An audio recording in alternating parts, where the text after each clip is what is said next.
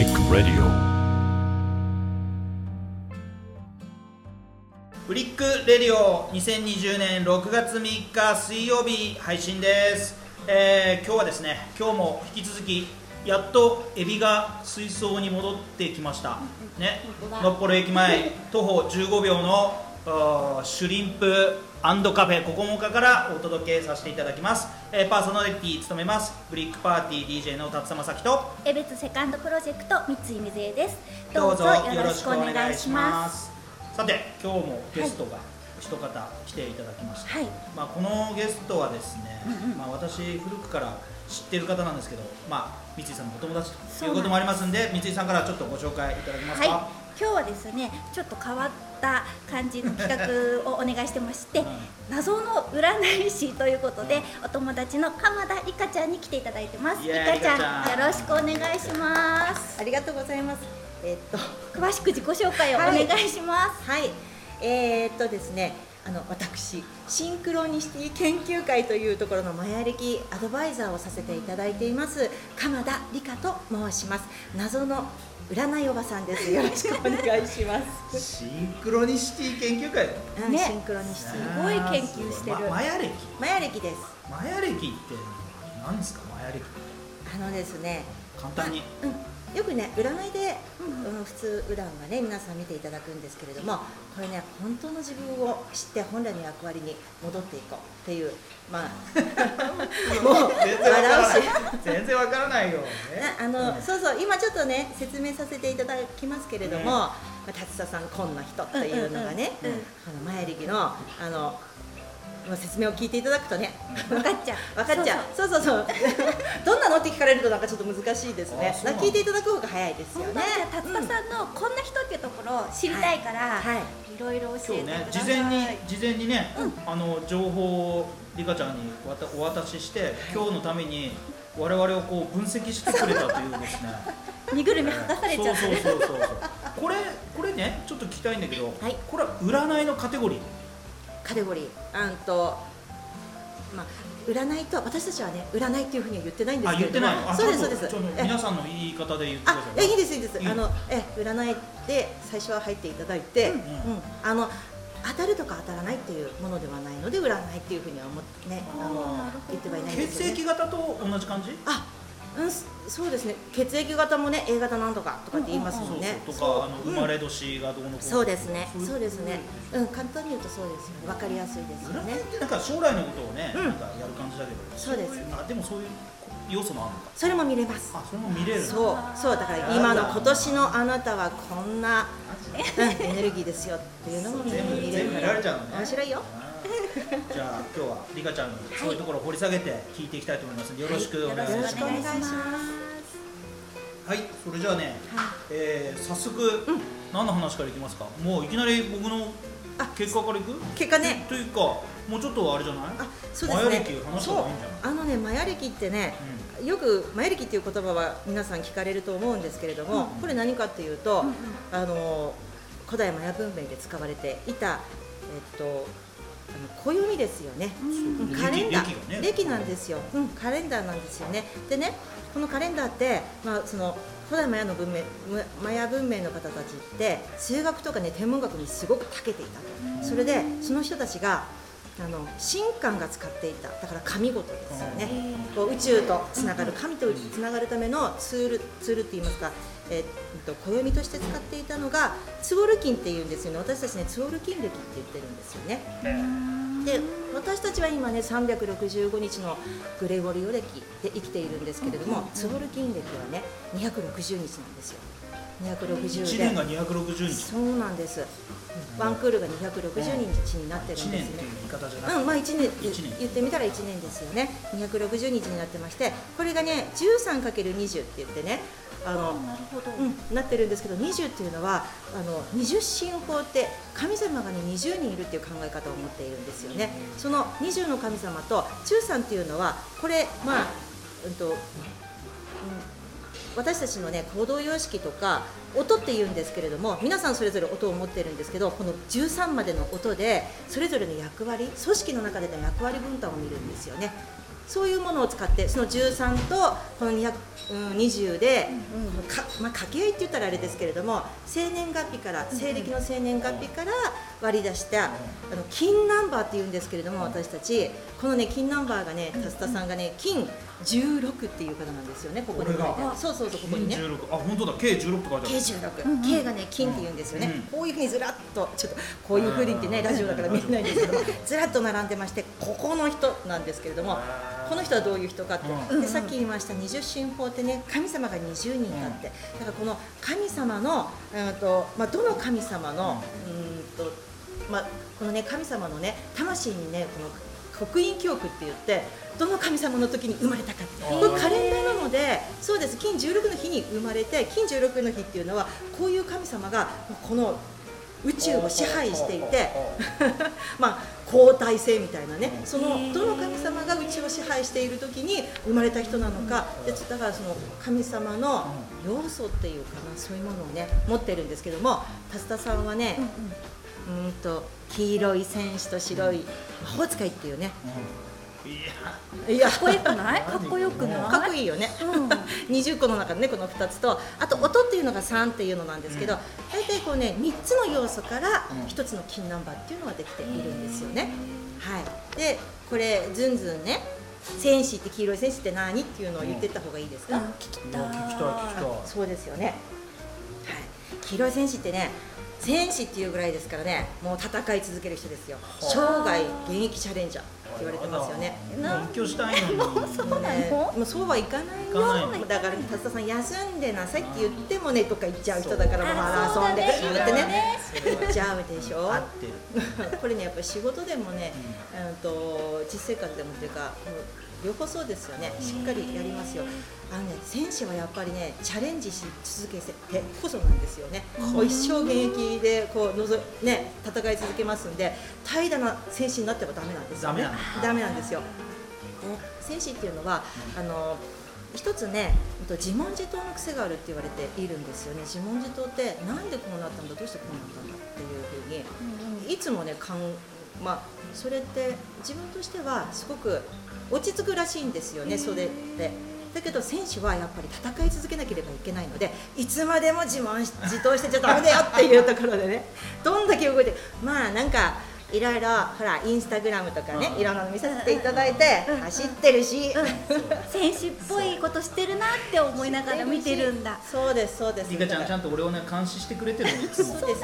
そうそう見てくれてるから。あのいいねのハードをピョンと押すだけで何も。語りかけないんだけどっていう感じですよね。ね。もっと早く教えてよ。いやこれねそうこのね選手を持っているのとなんかねもうどんどん行かないと時間なくなるよね。魔法使いは魔法使いはね魔法使いってね魔法使えちゃうよ。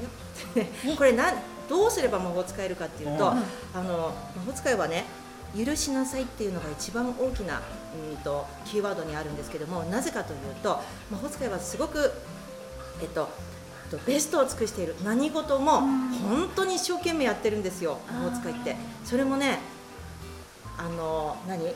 疑うっていう機能を持ってないって言われてるんですよね。何時何でも信じて、俺？うん。そうでもない？超疑い。疑いやすい？疑わないな。あのねだから騙される。どっちだっていやきっとね分かんないですよね。さでもやるときはねやるときはっていうか常に常に本当にねあの一生懸命やってます。いつもいつも。何事にもベストを尽くしていてそして魔法使いの考え方としてねちょっと方程式みたいな考え方するんですよ。あのこうすればこうなるああすればこうなるっていうふうに常に考えているのであの想定思考型っていうふうに言われてるんですよね。常に自分の中で想定して動く。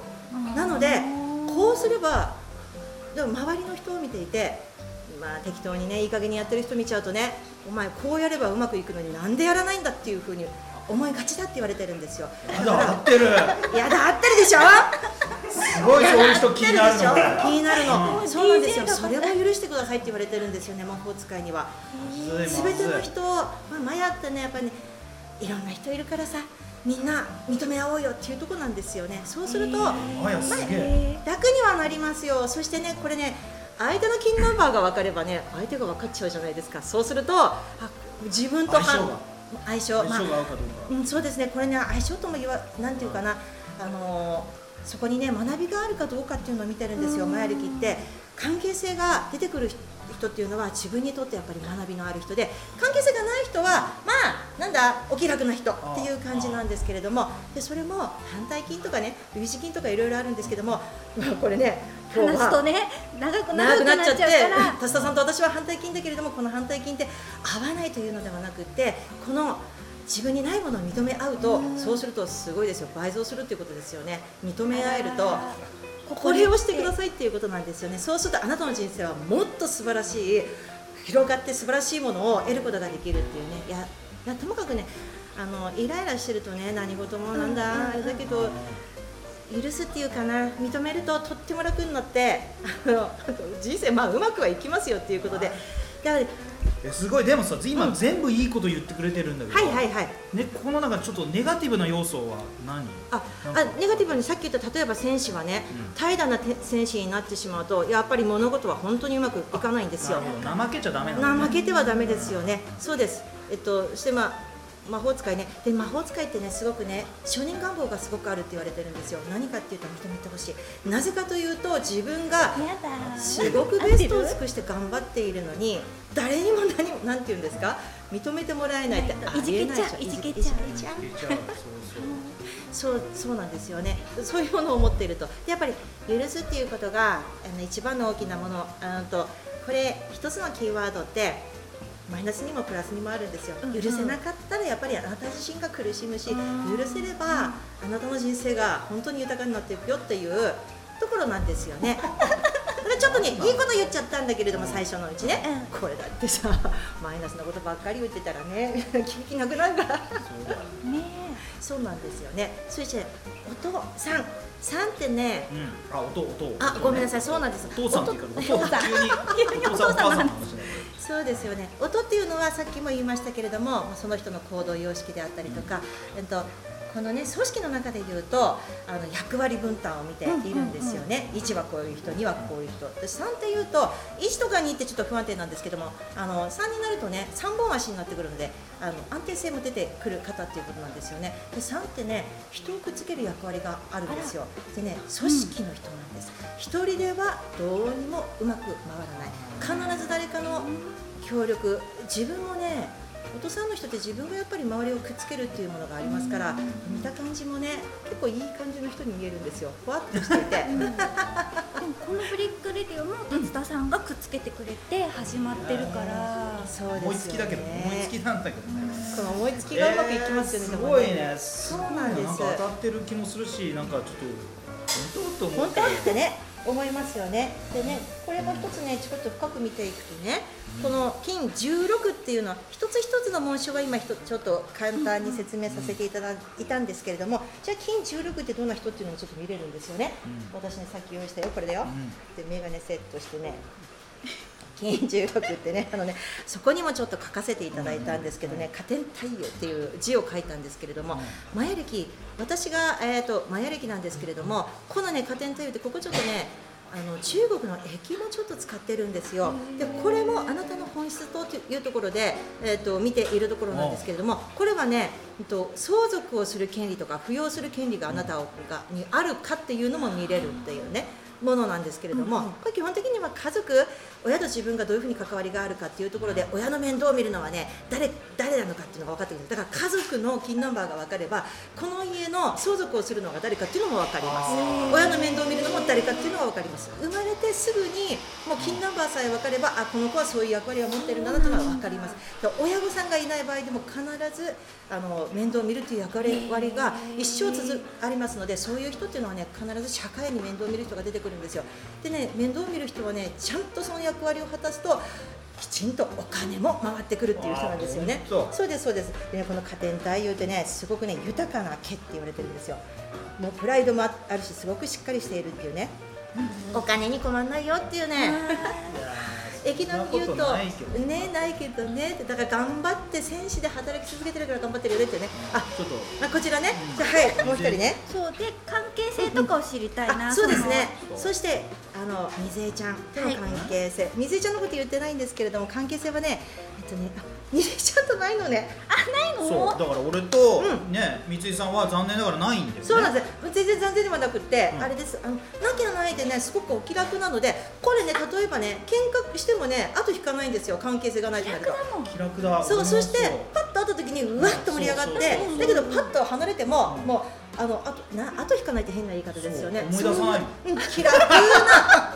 これねだからねこれ我が子であってもそうなんですよ。関係性がある子供ってすごく気になるんだけど関係性がない子供ってね目の前にいるとやっぱり子供我が子だから気になるけど、ううんちがそうなんですけどいなくなっちゃうとね本当に気にならないっていうぐらいまあこういうふうに目に見えない関係なのでそうなんだ。そうなんです。お二人はあの関係性がなくだから関係性ってさっきも言いましたけれども前歴の学びなんですよね。学びはここにはないのでまだこうやって楽しいことをどんどんやっちゃってくださいなんですよ。そうそうそう一番いいよね。気楽に楽しくラジオできるって。えじゃあこのねはい。私たちを結びつけてる関係性っていうのはどこから生まれてきたのかな？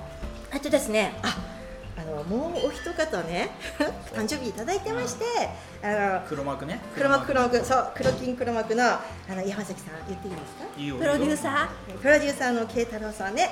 慶太郎さんねこの方あの前歴で言うとね黒金っていう金ナンバーなんですよね。ーなんか悪そうじゃない？黒い。からね。黒い金だ黒いからね黒い金だからね。そうなんですよ。これ黒金ってねあの260日のこのツオル金カレンダーの中で52日あるんですけれども、うんうん。この52日うんと、まあ、黒金の日っていうのはねとってもねこの宇宙全体にものすごく強いエネルギーが流れているいる日って簡単に言うとですね。でねそうです。そういう日なので、うんうん。そういう日に生まれた方っていうのはもちろんやっぱりエネルギーは強いんですよ。どっちにも転びますよねって。どっちにも転びますよね。そういうことですよね。なるほど。やっぱり世のため人のために使うべきですよね。この黒金のエネルギーっていうのはね。そうなんです。それ人によるね。うん。人によるわけで。すそういうことですね。黒金が必ずいいっていうわけではないってことね。そうで全然ねこれ260で成り立っていますから、うんどこが一つ欠けてもダメよね。ダメなんですもちろんね。黒金があのエネルギーが強いからどうだ？なんてことは全く関係がありません。ありません。ありません。なんですけれどもでも本当にともう私も黒金っていうのなんですけれども結構ねあの何ですか？あの人生何？プラスもマイナスも強くなるっていうのはねそういうのはあるかなっていうふうには思いますよね。それをうまく使っていきたいなっていうところなんですけどもだからね人のた世のため人のためってあの、まあ、マヤってねあの自分の金ナンバーは自分で決めてきてるって言われてるんですよ、うんうんうん。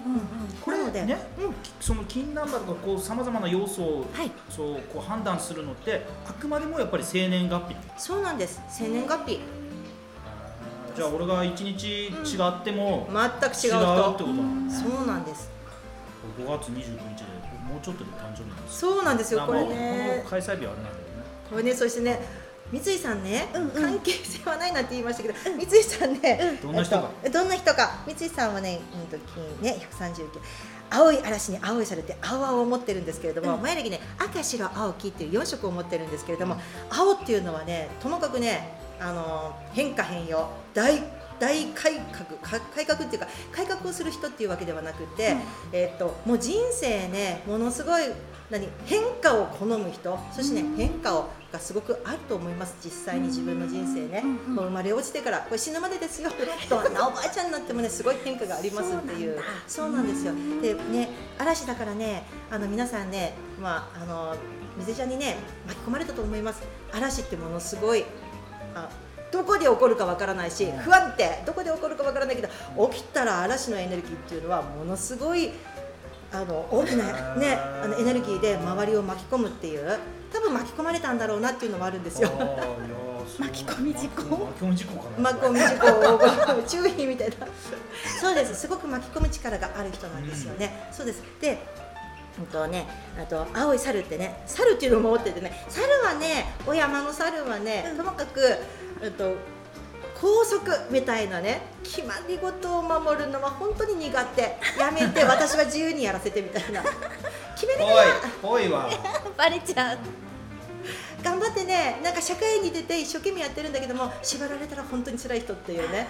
そう。だからなんかもうこういうこういうっていうかあんまりお仕事どういうお仕事かなっていうのはよく分からなかったんですけれども、だけどこうなんか変わったことしてるなっていうふうに私思ったんですよね水江ちゃんに対して、だからなんかこの金ナンバーを見た時にあそりゃね猿は楽しく生きるよねってこれね猿ってね一番ねあの魂に傷を持ってるって言われてるんですよ。えそうでこの傷を癒すために、今世ね楽しまなきゃダメなんですよ。この楽しく楽しくして、えっと、この傷を癒していって楽しくないとね長長続きしないのでこれでねこのラジオがねつまらなかったらねヒューっていなくなっちゃう。からま嵐水江ちゃんだしね。そうそうそうそうもう猿ねヒューっていなくなっちゃう。散々かちゃまかしてね。かちゃまかしてあっといなくなりいなくなっちゃう。だね。水江ちゃんがねいるところは楽しいんだなってみんなやってくるよみたいな。そうですそうです。よくいいように嵐を起こせば楽しくみの巻き込んでいけるかもしれない。そうだから嵐がねネガティブになったら本当に大変ですよ。ね。一番大変。ね。家族が一番大変。みたいなね。そうなんですよ。今怖かった。怖かったね。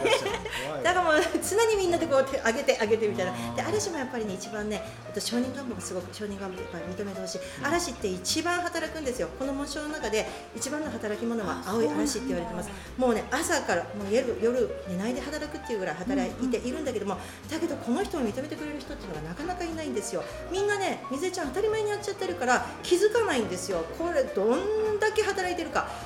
だからみんなが気づいてくれないからもうそれこそねいじけちゃっいじけてちゃってね大嵐になっ大変。ここはお互い褒め合えばいいんだ。そうだ。ね。そうだね。こういうのを知るといいっていうことですよね。なんていうかな。だからあれだねこれうん占いっていうことじゃなくてやっぱ自分を知るっていうことだね。そうなんですよ。自分を知るとね。今すごい知ったわ。うんよかった、まだまだねいっぱいあるからね。これねこの時間上済まないねっていうぐらい全ね然だね。本当。これ何？お仕事にしてんの？これ。これ仕事にさせてもいただいてます。本当、はい。これさマジにあれだね。聞きに行きたくなっちゃうもんね。もう聞きに来たよもうね。でもさ、うん。これリピートしないよね。同じこといやそれがね、うん。これあの年回りというのがありまして、うん。うん年に1回うん。誕生日から流れが変わります、うん。これを聞きにいらっしゃる方と、うん。あとですね企業のそれこそ、あの代表の方の CEO の方は、あの私もあの契約させていただいてるんですけれども、だから入った従業員の方、うん。この人どこにい配置しよう配置しようってね、あれですけれども、で自分とどんな関わりがあって、あのっていうのがね分かるので、そういうのが使えるんですよ。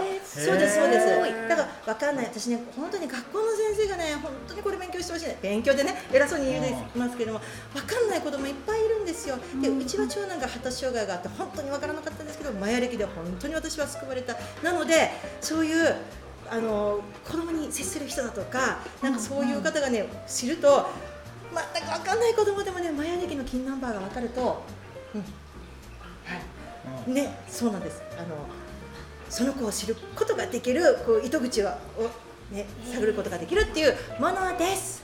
じゃあ この話をねリカちゃんに聞きたいなっていう人はどうやって連絡取ったらいいのかな？え、えっとですね、そうですよね。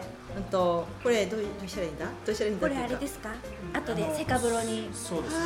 ご紹介します。じゃかああの我々のこの音声があアップされるノートっていうところがあるんですけど、はい。そこにリンクをちょっと貼らせていただいて、よろしくお願いします。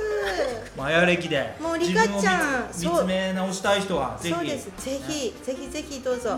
料金プランとかも料金プランですね、私、多分お安くさせていただいてるほど、やらしいね、これね。あのね、私ね、さあの4名様を見させて、大体家族4人っていう、たあの4名様のこの作らせていただいたマヤ歴なんかこのねカルテみたいなのをうん。その方の作らせていただいてあと家族のね関係性うんうん。を見させていただいて時間の制限はなくって私ね1セッション3000でやらせていただいてるんですよ。はいです。これはあれだわでもすごい、ね。まだまだね聞きたいことあるもんねだって。でしょ、うん。でしょ？でしょ？もう子供のも聞きたい嫁さんのも聞きたいって思いでしょ？そうそうそうそう。そうなる、そう。だってそういうね今日この3人少ない3人のこともね、簡単に紐解かれてさなかなか当たってるしね。ね。これちょっと関係性あの一つだけね、おおさ三人さんの関係性だけ見ると、これねうんとあのえっと山崎プロプロププロデューサー山崎さん。はい、プロデューサーの山崎さんが達田さんのガイドになってたりだとかね。ガイドってわかんないね。あの導いたりねする役割があるんですよねガイドってね。そういうガイドになってたりとかね。あの今度は水江ちゃんが山崎さんのガイドになってるみたいなね。あのもうこれもだから話が長くなるからね関係性はありますみたいな。三井さんの導きによって我々は行動してるってことだね、そうですでね巻き込まれ事故に遭ってしまったっていうね、そうですそうですそうですやれ勉強になりました。ありがとうございます。いやーぜひねあの聞いてる方々もですねもしこのマヤ歴自分を知りたい方がいらっしゃればねあのノートの方にリンクを貼らせていただきますのでぜひ連絡してみてほしいなというふうに。よろしくお願いします。リカちゃん待ってます.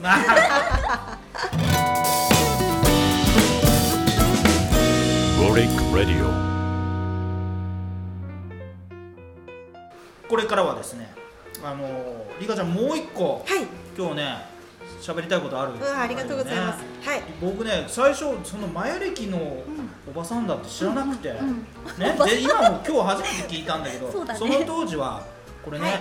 これねって言ってラジオの人わからないんだけど リカちゃん石鹸っていうね石鹸を作ってる人だと思ってたの。そうです。ねえちょっとこのリカちゃん石鹸の話してくださいよ。ありがとうこございます。れいい話ですから。あありがとうございます。そう。これこれ後で知るんだけどマヤでこのリカちゃん石鹸っていうか石鹸も、まあ、こうつぐ長く続くっていうのがあの紐解けるんですけれども石鹸はですね、うちあの男の子2人います、うん。1人は上は長男20歳と下が18歳今年ね大学に上がった子なんですけど2人ともねアトピー系があったんですけど下の子がねあのアトピーなかなか大変だったんですよ治らなくて。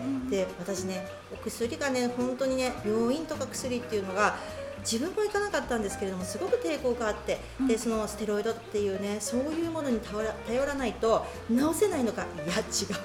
強いお薬だからね。そうなんですよ。もちろん使わけれ使わなければならない方もたくさんいらっしゃるんですけれども、でも自分で何かできないかっていうことですごくうんと本当に知識はないんですけれども食べ物で頑張ってみたり、うんなんだろう。やっぱり薬は使わないのでね本当に自然食品屋さんに行ってねなんか自然食のそこで売ってるオーガニックのクリームとかねそういうもの病院に行かないでそういうものでやってたんですけれども、まああのある程度ね薬飲ませない病院に行かないそういうものでちょっと食を気にしてるっていうことだけでかなりうちの子供たちねすごくまず薬を飲んでないで本当にね熱はあの熱を出すっていうことはまずなかったですようちの子供たち。すごく強いです。今でも強いんですけれどもあの丈夫体はすごく丈夫にはなったんですけれども、うんとそういうものを使わなかったので、まあ、石鹸はねそれでもうちの次男が幼稚園に上がってからかな石鹸っていうのを知ったのがね。でこれまあこれもきっかけがあって使ってみてこれを使った時にね私ね友達がねアトピーの友達がこれを「リカちゃん使ってみない?」って言ってね、あの持ってきてくれて使ってもびっくりそれまでお風呂上がりに私も全身真っ裸で子供にクリームを塗って朝クリームを塗ってお風呂上がりにクリームを塗ってってすごく苦労してたんですけれども石鹸使ったらねもうせお風呂上がりの肌が嘘みたいに本当にこうあの潤ってて書かないし書かないしっていうかな、まあ、書かないですよね潤ってるからね乾燥しないでねそういう肌になったんですよ。もうこれ何と思って私散々いろんなものにお金をかけて石鹸もいろんなものを使ったんですけれどもその方はね手作りしてたんです。だっていろんなところのねいろんななんか金粉入ったクリームとかねそんなの使ってもね全然ダメだったのに人が作ったね手作りの石鹸ので、こんなに違うの？と思ってそこから私の石鹸人生が始まったんですけどそれがもう14年ぐらい前なんですよね。その頃に僕ら出会ってね、うん。その頃とかもうちょっと後くらいそうですね。か。うん、そう。で「達田さんこれ使ってみて」って言ってくれくれてさ、うんそう本当本当そうあの俺そんな肌弱い方じゃないから逆にね全く どんなどんなものでもうんね、ちゃんと洗えちゃうんだけどこれは本当にあの自然な感じがしてよありがかったとうございます。これね、なので、うんあのその時点ではね、あの人様に売れる石鹸ではなかったんですよ。やっぱりきちんとしたあの化粧品って登録ができるようにね、製造業とか製造販売業っていう。まあ、資格ですよね申請として取らないといけなかったのでこの度頑張ってその資格を取りまして、はい、ようやっとそうなんです。化粧品として販売させていただくことができるようになりましてそれでそうなんです。これ一個いくらだったのこれねちっちゃくて読めないもんね。これね、うん、1300円。1300円？あでも普通だよね、うん。こんな石鹸今それぐらいするんじゃないの？そうなんです。こういう手作り石鹸って割とねあのいろいろ値段ありますけれども、そのぐらいの値段設定1500円だとか、安い方はたくさんいらっしゃるんです。ああのあれですね。牛乳石鹸使ってるけど3つで230円、ね。青箱だけどね。それから見るとちょっとねっていう感じなんですけどね。うん。そうなんです。やっぱりこれうん。アトピーにまあ人によるとは思うけど、そうですね。もうこれ化粧石鹸なのでアトピーに効きますよとかそういうことは言ってはいけないんですけれども、本当に、まあ、化粧品はね肌を洗浄するという役割だけなんですけども私の思いは本当にアトピーであったりその肌に大変辛い思いをしている人に使ってもらえたら嬉しいなっていう。自分はこれで自分も子供もこれに救われたのでもうこれなしではもう本当に生きていけないんですよね私今。自分の石鹸がなくなしでは。他の石鹸もね実は使ってみたことはあるんですよね。自分が石鹸作りながらもいろんな方がくれるんですよやっぱり。手作り石鹸。ゆかちゃんとね作ってる人がいるよって言っていただくんですけども、まあ、自分のね思いが入っちゃってるからだと思うんですけども。何？じゃあこれって何、うん。こだわりとしては何？これですね。秘密、秘密いえこれはですね大きなこだわりがあります。あの大手のやっぱり化粧化粧品メーカーさんもしくはあの手作り化粧品って言ってね、えーけ手作り石鹸って、うん。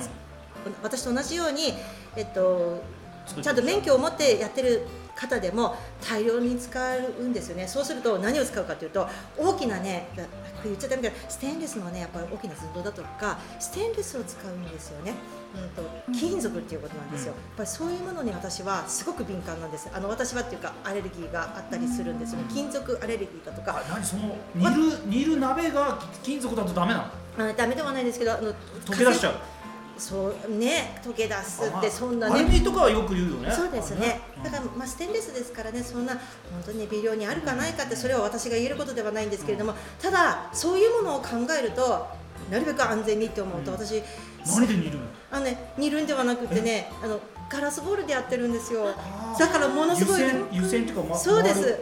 そうです。油をねガラスボウルでやって、でそれもだから金属を使わずにまあシリコンだからめっちゃ時間かかるでしょ。すごい。ねそう一つ作るのにね牛乳パック1本分ぐらいの個数しかできないんですよ。だからもう全部手練りなので1回30分をずっと練り続けるのでもうあの今4人でやってるんですけども、あのまあみんな練り練り練りになって。腱鞘炎になっておばちゃん。妖精さんができないんだね。そうなんですよそこですねまずね、まああのそのえ今も牛乳パックこれい？え牛乳パックではなくてきちんとはいあの型がある前ので。牛乳パックでやってたよね、うん、それ今ねあの廃油石鹸はね牛乳パックで作ってるんですけどもあはいそうです。前は昔はねパックで作ってましたけど今はきちんとちゃんとしたもので作ってます。ちゃんとしたもの型でね。みつの使ったことあるこないかないかも。れない、うん。使ってみなすごいいいよ、うん。素敵。ぜひ。これはどこで買えるの？これ。ああのホームページ？ホームページあるんですよ、うん。あのじゃあそれも貼るね。はいありがとうございます。七工房七工房っていう会社でそうなんです。これを販売してるはーい。1個1300円。一個先生税金は別？えいえ税込み。込みです。税込みで。はい。ああい。いねえ別で作ってます。よろしくお願いします。まあこうやってえ別にね、はい。あの根ざしてこういう商売、まあ商売っていうか、まあ最初全然商売じゃなかったからね。はいそうですね。そうです。うん。やっと商売になったって感じ。そうですね、もうまだまだですけど、スタートしてまだまだなんですけど、マヤもそうだし、はい、ね、じゃあちょっとそのありとあらゆることをね、はい。見てきた、はい。い、ろんな人の人生のマヤ歴も含めてね、はい。い、ろんなものを見てきた、はい。リカちゃんがはい、から見るこの江別ってどんな街ですか？江別ですか、そうですね、私、あの生まれは十勝なんですね、うん。で結婚して、う夫が江別で住んでいたので、うん。江別に来たんですけれども、一回ね、結婚して、ね、札幌に行ったんですけども、うん。一人目、二人目がね、お腹に入った時にねちょっとやっぱり意見欲しいなっていうので、うん。それして探したのが江別だったんですよ、うん。まあ、もちろんその土地がね、うん。札幌に比べて土地が安いとかねそういうこともあるんですけれども、うんとまあ、その時はねなんかやっぱりインスピレーションですよね。インスピレーションというかなんかここいいなっていうのでね江別をあの、まあ、本当はね都会に残った方がいいのかなとかねそんなのもあったんですよ。いろいろなものを受けるのにね、うん。札幌の方がいいのかなとかっていうねちょっと打算もありましたけれども。でも いろいろ探して見ていると、なんかね好きだったんですよ江別ね。なんかここに行きたいなと思って江別に来て。で一番ね私思ったのは子供ね今でも本当に行政の方に本当にお世話になってます。上の子がその発達障害のある上の子がもうねこんなにね親身になってくれるところってあのいろんな人知ってます知ってるっていうか、まあ、この同じようなね、えっと、発達障害を持つそうです。はい。あの近隣のねあのいろいろ知ってますけれども江別のやっぱりねあのあと相談に乗ってくれてえ今ともかく自分が感じているのは親身になってくれるのは本当にもちろんですし親身になって本当に動いてくれる。こんなにねやってくれるってありえないよなって思います。実際にね鼻のけられてもおかしくないぐらいうちいろんなことやらかしてますけれども全部もうそしてやっぱ子供だけではなくて本当に親のサポートもねしっかりしてくれるんですよ。まずはお母さんサポートしなきゃねっていうところでで私たちがやれることをしっかりやるからねっていう本当に力あのもう心強くって私別にこれてよかったなって。でこうやってねたくさんあのまあ、などこがいいところってなんかねちょっとあれなんですけど、やっぱりいろんな人いい人にいっぱい出会えたからね本当にえ別くれてよかったなってしみじみ実感して思ってますね。えー長くねじゃあ話リカちゃんの話も聞いてきましたが、はいまあちょっとせっかくマヤ歴のね占い師が今日来てくれてますからね、はい。 Brick Radio の今後をちょっと占ってほしいなと思うんですけど。聞きたいね。三井さんちょっと Brick Radio の生年月日ちょっと教えてください、 Brick Radio の生年月日がはい、初めて配信された日ということで、4月の22日の水曜日なんですけれども、もう2020年のねはい4月の22 22ですよね。こ20の日は。この日ですね、あ音11何どういうこと笑わないいやこれもね、あのうんとすごく勢いがあるところなんですよね。勢い。あ笑ってるでしょ。あのねいえいえこれここねあの例に外れたことをしてはダメですよ。このあの何 Brick Radio、うん。あのね音11の日って言ってね、うん。と浄化壊す日って言われてるんですよ。物事をね、う壊すって何を壊すかっていうとね、今までのね基礎概念、うん。もう古くなっか、あの何凝り固まった社会のこのね、なんかなんだ？そういうのをねそういうのを壊壊すす日のなんですよ。だからこのラジオはねどんどん壊してってください。でねそうです。でもね壊すためにはねこういう未来に描くものは必ず必要なんですよ、こういう思いを持ってただ壊すだけでは壊し屋で終わってしまいますのでこうしていきたい。え別に未来をこうしたい何ですか？なんかそういうものあって壊していかないと大変。大変ですよ。大事件大事件。大事件にならないように嵐はいるしそうそうそう。そう壊し屋だしもうわやだな。わやだな。そうですね。まあねのれのめり込むっていうこともすごくね大事ですね。あとね過信注意だからこうやっていてほれ過信しないように。そうですね謙虚な気持ち謙で虚。謙虚な気持ちでなんか普通な感じですけどもでもこの音11のこの金24の日っていうのはそういうエネルギーの日ですので。じゃあえー 壊すだけに終わら終わらないでね。エベズの皆さんに愛されるような謙虚な気持ちで続けていきましょうそうしましょう。はい。今日は本当に長い時間いろんなことを教えてもらいましてありがとうございました。ありがとう今日のゲスございますト鎌田理香ちゃんでした。ありがとうございます。ありがとうございました。それでは Brick Radio 皆さんに支えられながらね、はい。来週も放送したいと思いますので、元気な気持ち来週もぜでひ頑張ります。もしよろしければ聞いていただければと思います。それではまた来週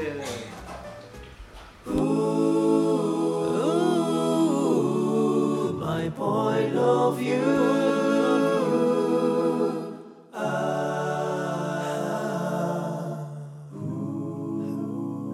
Brick Radio.